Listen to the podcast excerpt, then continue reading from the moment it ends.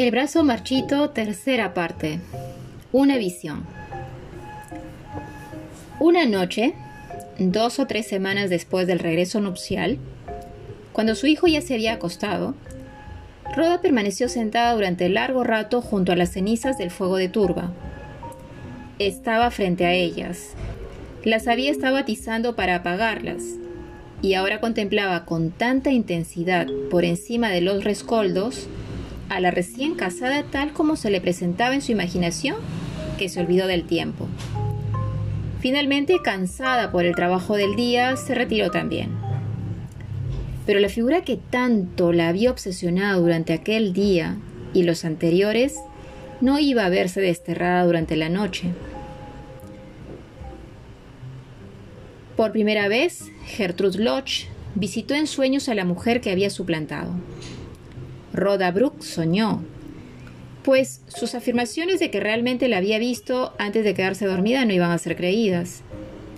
Que la joven esposa, con su pálido vestido de seda y su sombrerito blanco, pero con las facciones espantosamente desfiguradas y arrugadas como por la edad, estaba sentada encima de su tórax mientras ella yacía dormida en la cama. La presión del cuerpo de la señora Lodge se hizo mayor. Los azules ojos observaban cruel y furtivamente el rostro de Rhoda, y entonces la figura extendió su mano izquierda en un gesto de burla, como para hacer que el anillo de casada que llevaba puesto centellara ante los ojos de Rhoda.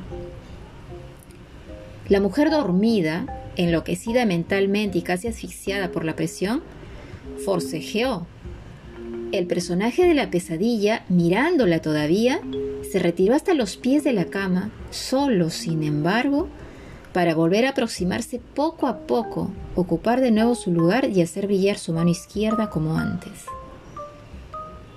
Anhelando el aire, Roda, en un último esfuerzo desesperado, sacó su mano derecha, agarró por su entrometido brazo izquierdo al espectro que le hacía frente y lo hizo rodar hasta el suelo mientras se levantaba rápidamente con un grito sofocado.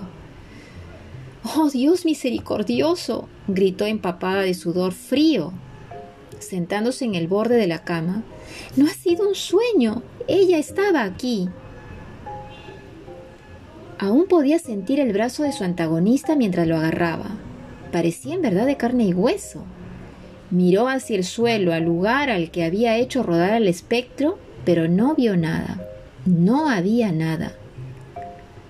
Rhoda Brooke no volvió a dormirse aquella noche. Y al ir a ordeñar a la mañana siguiente, todos advirtieron cuán pálida y ojerosa estaba. La leche que extraía caía en el cubo temblorosa, ni siquiera su mano se había tranquilizado todavía, y aún conservaba el tacto del brazo. Volvió a casa para desayunar tan cansada como si hubiera sido la hora de cenar. ¿Qué fue ese ruido que hubo esta noche en tu cuarto, madre? le preguntó su hijo. ¿Te caíste de la cama? ¿Oíste caer algo? ¿A qué hora?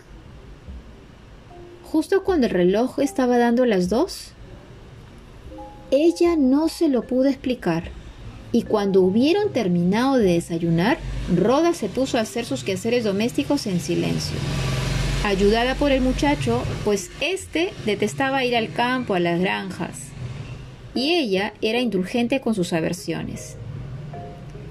Entre las once y las doce oyó que alguien abría la portezuela del jardín y levantó la mirada hasta la ventana. A la entrada del jardín, pasada ya la portezuela, estaba la mujer de la visión. Roda se quedó traspuesta. Dijo que vendría, exclamó el muchacho al reparar también en ella. ¿Dijo eso? ¿Cuándo? ¿Cómo nos conoce? La vi y hablé con ella. Hablé con ella ayer. Te tengo dicho, dijo la madre enrojeciendo de indignación, que nunca hables con nadie de esa casa, que no vayas por allí. Yo no le hablé hasta que ella me habló. Y no fui por allí. Me la encontré en la carretera. ¿Qué le dijiste? Nada. Ella me dijo, ¿No eres tú el pobre chico que tenía que llevar aquel pesado bulto desde el mercado?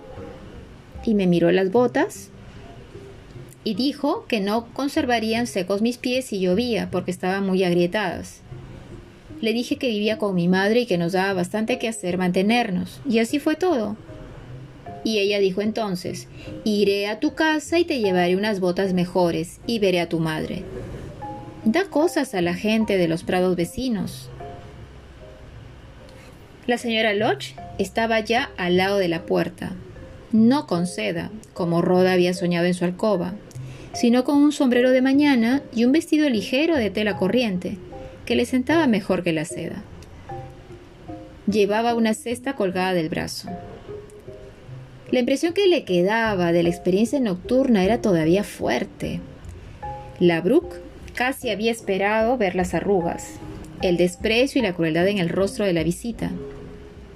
Habría escapado del encuentro si la huida hubiera sido posible, pero no había puerta trasera en la cabaña, y unos instantes después el muchacho había levantado el picaporte ante la suave llamada de la señora Lodge. Veo que he venido a la casa indicada, dijo ésta mirando al chico y sonriendo. Pero no he estado segura hasta que has abierto tú la puerta. La figura y los movimientos eran los del fantasma, pero su voz era tan indescriptiblemente dulce, su mirada tan encantadora, su sonrisa tan tierna, tan distinta a la del visitante nocturno de Roda, que ésta apenas podía creer en la evidencia que le mostraban sus sentidos. Se alegró sinceramente de no haberse escondido por pura aversión, como se había sentido inclinada a hacer. La señora Lodge Traía en su cesta el par de botas que le había prometido al muchacho y otras prendas de vestir de utilidad.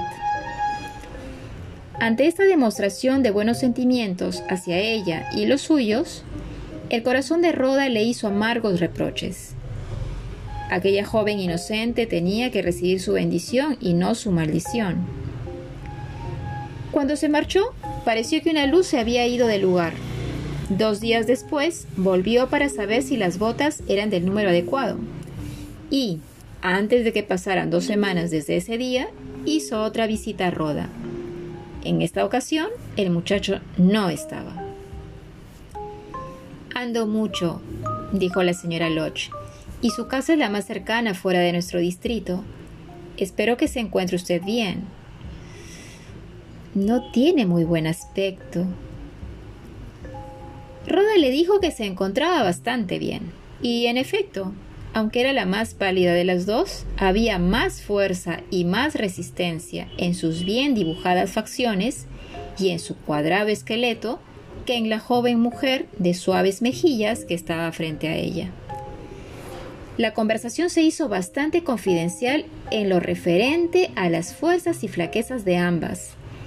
Y cuando la señora Lodge ya se había ya se iba, Roda dijo.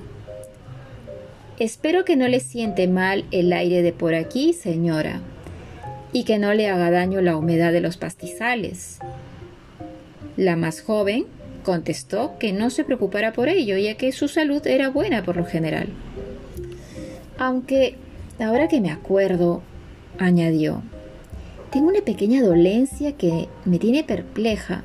No es nada grave, pero no lo puedo entender.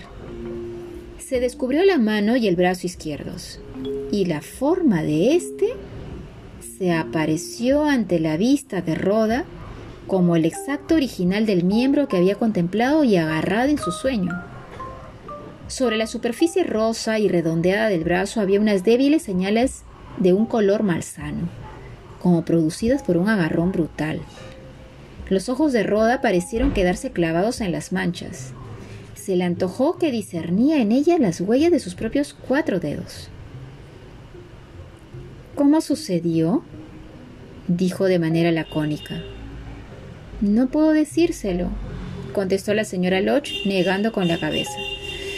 Una noche, cuando estaba profundamente dormida, soñando que estaba lejos en algún lugar extraño, sentí un dolor repentino ahí en el brazo, tan agudo que me despertó.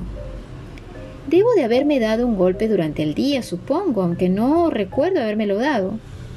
Y añadió riéndose. Le digo a mi marido que parece como si él hubiera tenido un arrebato de cólera y me hubiera pegado ahí. Oh, supongo que desaparecerá pronto. sí, ¿Y, ¿y, qué noche sucedió? La señora Lodge pensó y dijo que haría dos semanas al día siguiente. Cuando me desperté no podía recordar dónde estaba, añadió, hasta que el reloj, que en aquel momento estaba dando las dos, me lo recordó.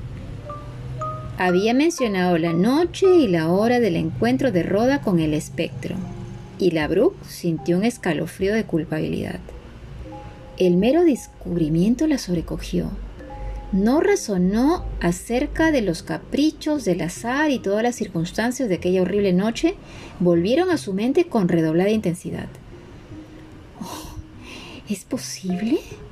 se dijo a sí misma cuando su visita hubo partido que yo ejerzo un poder maligno sobre la gente en contra de mi propia voluntad? Sabía que desde que había caído en desgracia se le había llamado bruja a sus espaldas, pero como nunca había comprendido por qué razón se le había atribuido aquel estigma en particular, no había hecho ningún caso. ¿Podría ser aquello la explicación? ¿Habrían sucedido alguna vez antes cosas como aquella?